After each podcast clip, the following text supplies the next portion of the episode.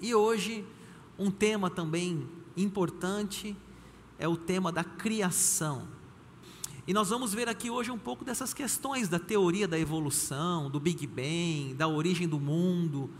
Isso tudo é importante para a gente fazer uma boa base da nossa fé, das nossas doutrinas, para depois construirmos outros assuntos mais elevados, mais específicos, mas a base tem que estar bem fundamentada. Né?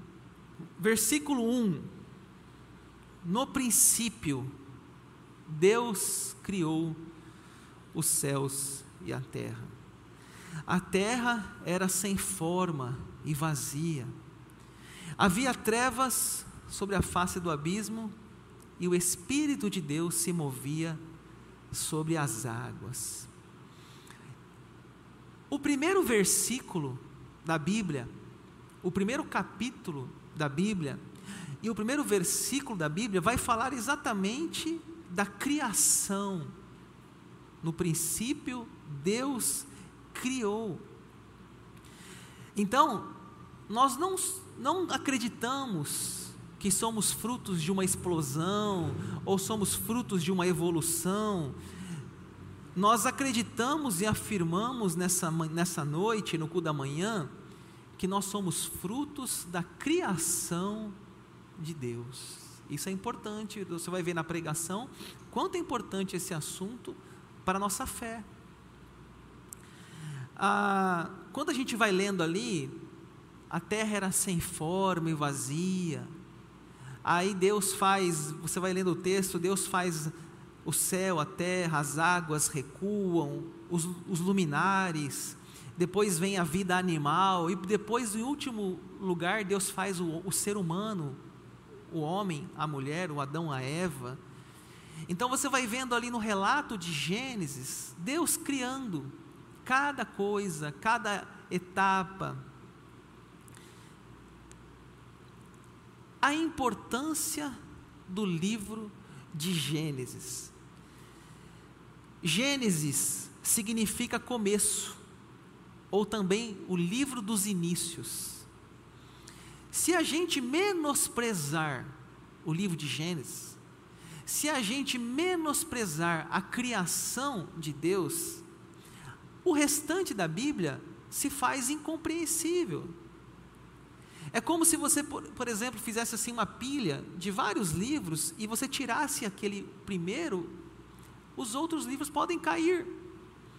A Bíblia tem 66 livros. Se você tirar o, o primeiro Gênesis, talvez os outros 65 caem, porque é a base. É onde ele diz que Deus criou tudo. Então, o livro de Gênesis é de fundamental importância para o entendimento tanto do Antigo quanto do Novo Testamento.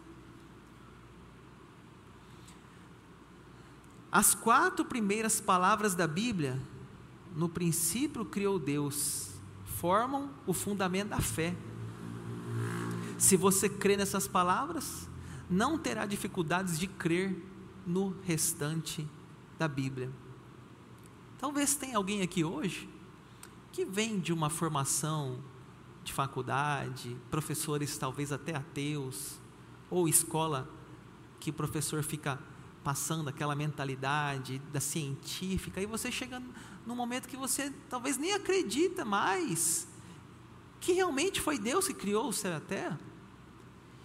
E o que eu estou dizendo aqui hoje é importante porque se você menosprezar ou como diz a, a frase, se você crer, você não vai ter dificuldade no resto. E se você tiver dificuldade nesse início, você está colocando em xeque toda a sua fé do restante da Bíblia. A Bíblia tem 1178, eu acho, capítulos. Se você tirar esse primeiro, os outros capítulos desmontam, porque fala do princípio de tudo. A, fala do começo, no princípio Deus criou o céu e a terra. Livro de Gênesis, fato ou ficção? É tão importante esse assunto, pessoal, porque olha como que a coisa é sagaz. Olha como a coisa é perigosa. Se a gente acha que Adão e Eva foi uma coisa inventada, que realmente nunca existiu a criação, vamos fazer um raciocínio lógico.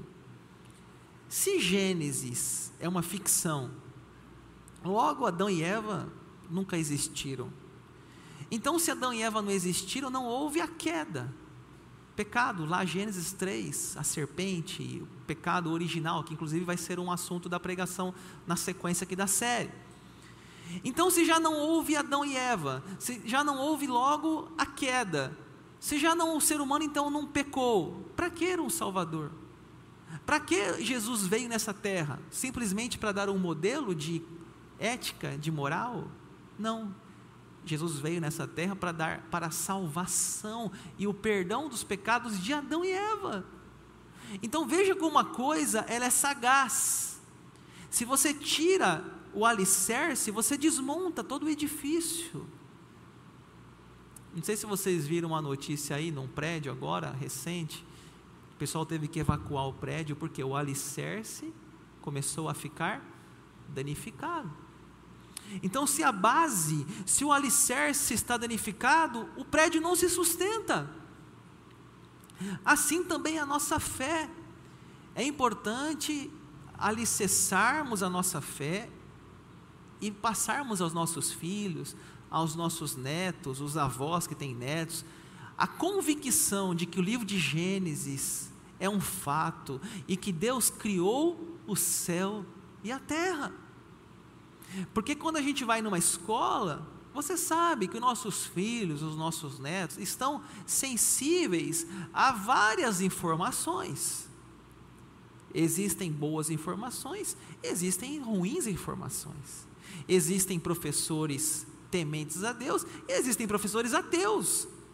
Isso é todo um ambiente acadêmico também, e a gente sabe que nós temos que fazer o quê? Prepará-los e nós também estarmos preparados, porque muitas vezes nem os pais não estão preparados, muitos pais estão em dúvida se Adão e Eva existiu ou não. E se você não crer que Adão e Eva existiu, como você vai passar isso para sua família, para seus filhos, seus netos? Então é importante dizer aqui e afirmarmos claramente que Gênesis é um livro confiável, que, que cremos que Deus criou os céus e a terra. Teorias científicas. Existem várias teorias a respeito da, da, da, do início do universo. Eu vou citar aqui a teoria do Big Bang, onde se diz que o universo surgiu de uma explosão cósmica. Eu pergunto para vocês: será que realmente uma explosão geraria um lugar tão bonito como a nossa, o nosso habitat, a nossa terra? Onde nós vemos tantas mares, vemos montanhas, vemos na, árvores, flores, pássaros, uma vegetação. Será que uma explosão? Eu me lembro quando eu estava acompanhando o início da guerra Rússia e Ucrânia, eu lembro que tinha uma cena lá na praça central da Ucrânia e houve uma bomba russa na praça, a praça ficou destruída. Não havia mais aqueles bancos, não havia mais aqueles jardins, não haviam mais aquelas fontes, tudo foi destruído, porque o que uma bomba faz é isso, é, é destruição. Então, gente, olha, tem que ter muita fé para acreditar que o mundo é fruto de um Big Bang. Eu até falo que é preciso ter mais fé para ser um ateu do que para ser um cristão. Porque tem que ter muita fé, achar que o mundo é fruto de uma explosão, tem que ter muita fé mesmo.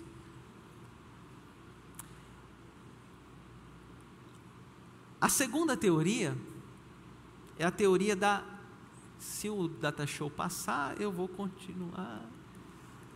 Vai para mim aí, por favor.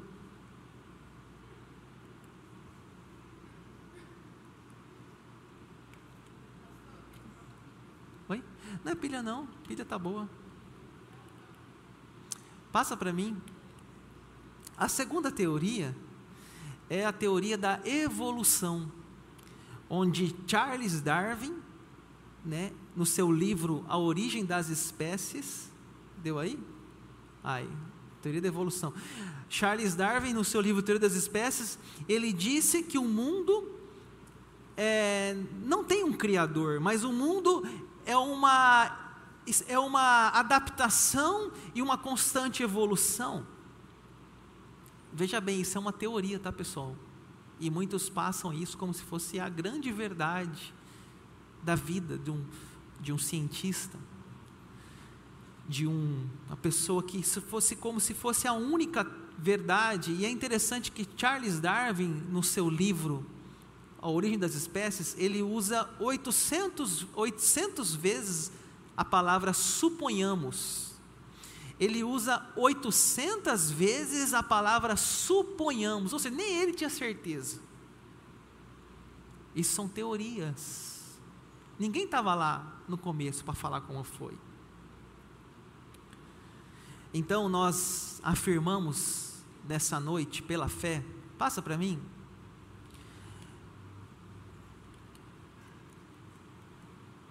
Afirmamos pela fé que Deus é o Criador.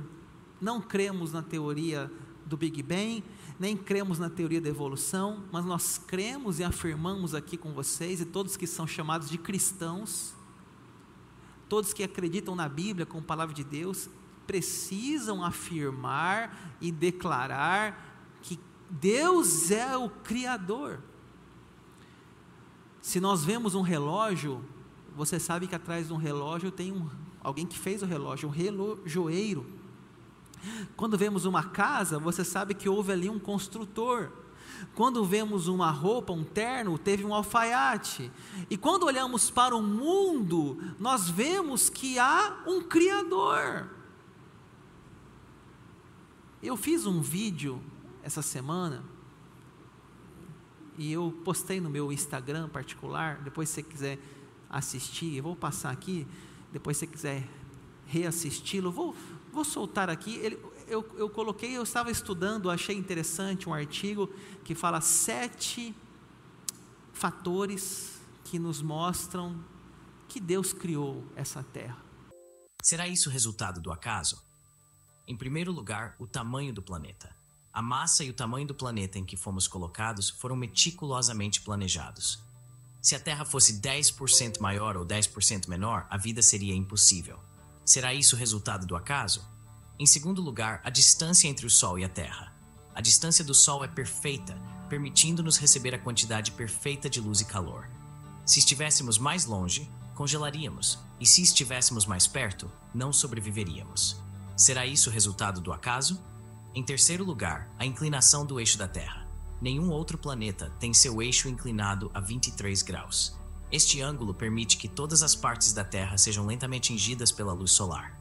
Sem essa inclinação, os polos acumulariam uma quantidade massiva de gelo e as partes centrais seriam muito quentes e inabitáveis. Será isso resultado do acaso? Em quarto lugar, a existência da Lua como a faxineira do universo. Sem a Lua, seria impossível viver neste planeta. Se alguém pudesse tirar a Lua de sua órbita, toda a vida pereceria em nosso planeta. Deus nos deu a Lua para limpar os oceanos e praias de todos os continentes. Será isso resultado do acaso? Em quinto lugar, a atmosfera da Terra. Vivemos sob um vasto oceano de ar. 78% de nitrogênio, 21% de oxigênio e 1% de quase uma dúzia de outros elementos. Não existe outra atmosfera, em nenhum outro lugar do universo com os mesmos ingredientes. Será isso resultado do acaso? Em sexto lugar, o ciclo do nitrogênio. Nitrogênio é vital para as plantas na Terra. Como Deus transfere nitrogênio do ar para o solo, ele usa relâmpagos. Cerca de 100 mil relâmpagos atingem o solo diariamente, criando 100 milhões de toneladas de nitrogênio anualmente, útil como alimento para plantas. Será isso resultado do acaso? Em sétimo lugar, a camada de ozônio. A 60 mil metros de altitude, existe uma fina camada de ozônio. Oito tipos de raios mortais do Sol caem continuamente na Terra. Sem essa camada de ozônio, seríamos queimados, ficaríamos cegos e seríamos torrados. Será isso resultado do acaso? Você viu os sete argumentos? Será que isso é fruto de uma explosão? Quantas coisas que foram faladas ali, essa questão da camada de ozônio, gente. Uma proteção que Deus colocou, senão os raios nos queimariam do sol. Que coisa maravilhosa. Você já imaginou essa questão do sol? Se nós estivéssemos mais perto do sol, morreríamos queimados. Se estivéssemos mais longe, morreríamos de frio. E o lugar está perfeito, a distância da lua, a função da lua. Cada coisa que foi falada, como isso é fruto de uma explosão ou de uma evolução. Quanto mais os cientistas estudam, mais eles percebem o milagre do universo.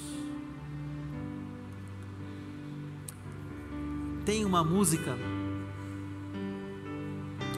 que nos ajuda a, a pensar. Eu vou, passa para mim.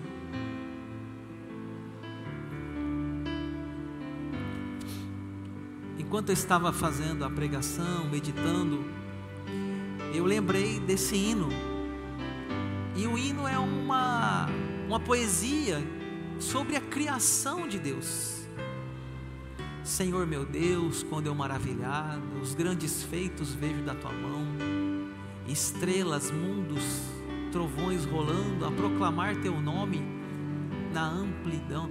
Eu fico imaginando como ser um cristão e crer no Big Bang, ou como ser um cristão e crer na teoria da evolução. Como que ele canta uma música igual essa?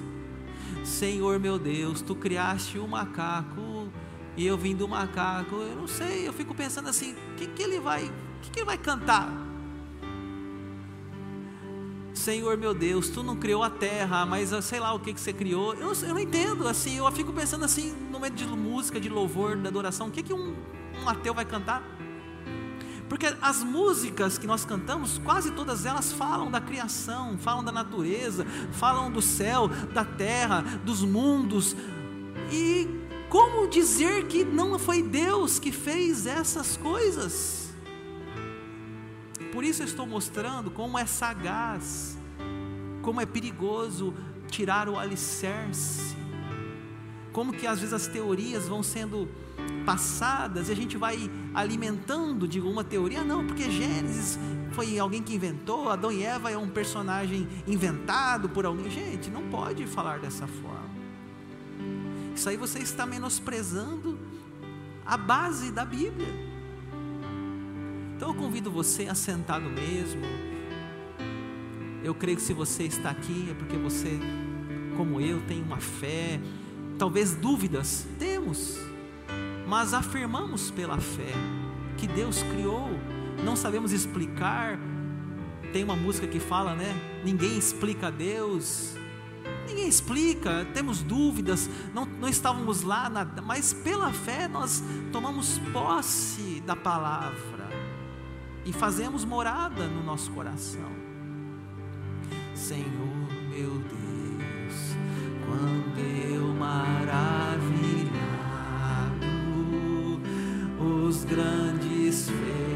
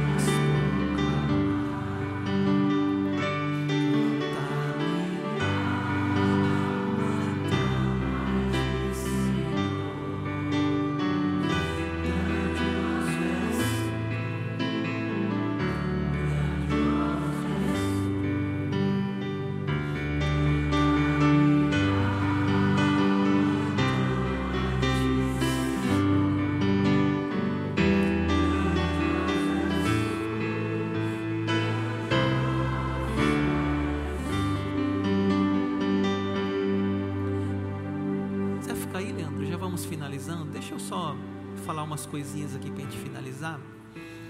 Eu lembro uma vez que eu saí de, de férias e foi uma das primeiras vezes que eu voltei à praia, depois de um longo tempo que eu fiquei longe da praia, do mar. E aí, depois de uns 10 anos, eu voltei numa região assim do Nordeste, de praia. E eu lembro assim de ter umas experiências com Deus tão maravilhosas naquele lugar, de eu acordar de manhã e ir até a, a praia e começar a orar e contemplar aquele mar, a, a, o céu, e ali eu dizia: Deus, grandioso és tu, Senhor. Como é bonito você ir lá numa chapada dos Guimarães e tantos lugares que a gente tem até aqui no nosso estado, e você ver a beleza da criação, e você pode engrandecer, louvar o nome do Senhor. Deixa eu falar mais umas coisinhas aqui, já vou encerrar. Passa para mim. É, tem um salmo na Bíblia, o Salmo 19. Eu poderia aqui citar tantos textos da Bíblia. O Salmo 19 fala: Os céus proclamam a glória de Deus, e o firmamento anuncia as obras de Suas mãos. Olha que bonito, né? O, o salmista, quando ele escreveu essa passagem, ele, como eu, estava vendo ali na praia, eu estava numa praia, ele estava em algum lugar, e ele estava vendo o que? O céu, ele estava vendo a natureza, e ele disse então: os céus proclamam a glória de Deus. Ele não tinha um telescópio como existe hoje, ele não tinha nenhuma ferramenta como os nossos cientistas têm hoje, ele aos olhos nu, ele olhou aquele céu e disse: Os céus proclamam a glória de Deus. Mas hoje nós temos o telescópio que nos mostra além dos, da imensidão do que os nossos olhos podem ver, e temos coisas tão lindas além do que os, os olhos nu enxergam, mas não só o macro, mas o micro, que é o microscópio. Quando você vê um microscópio também inventado pela ciência, que Deus abençoou, tem bactérias, algas, protozoários, coisas com os olhos não enxergamos, mas também criação de Deus. Tanto o micro quanto o macro nos põe de joelhos e dizendo: Grandioso és tu, Senhor. Grandioso és tu. Tem uma história. Será que Deus criou esses negocinhos também? E o data show e o notebook? Passa para mim